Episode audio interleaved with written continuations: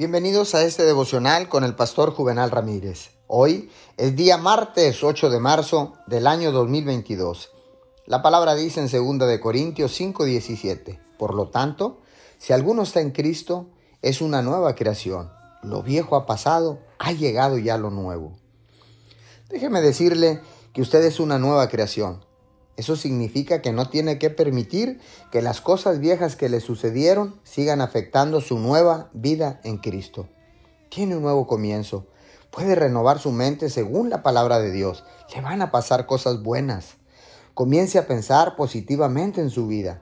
Dios tiene un plan perfecto para cada uno de nosotros y es importante que pensemos y hablemos de acuerdo a la voluntad de Dios en su momento de oración a Dios, recuerde siempre que Él ha comenzado una buena obra en usted y que la completará. Así que, aunque se sienta desanimado porque no está progresando rápidamente, recuerde siempre que Dios está obrando en usted y que Él está haciendo todas las cosas nuevas.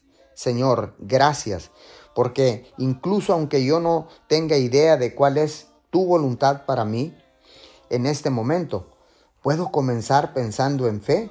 Puedo que no conozca el plan de Dios, pero sé que tú, Señor, me amas. Lo que sea que haga será bueno y será bendecido. En el nombre de Jesús. Amén y amén.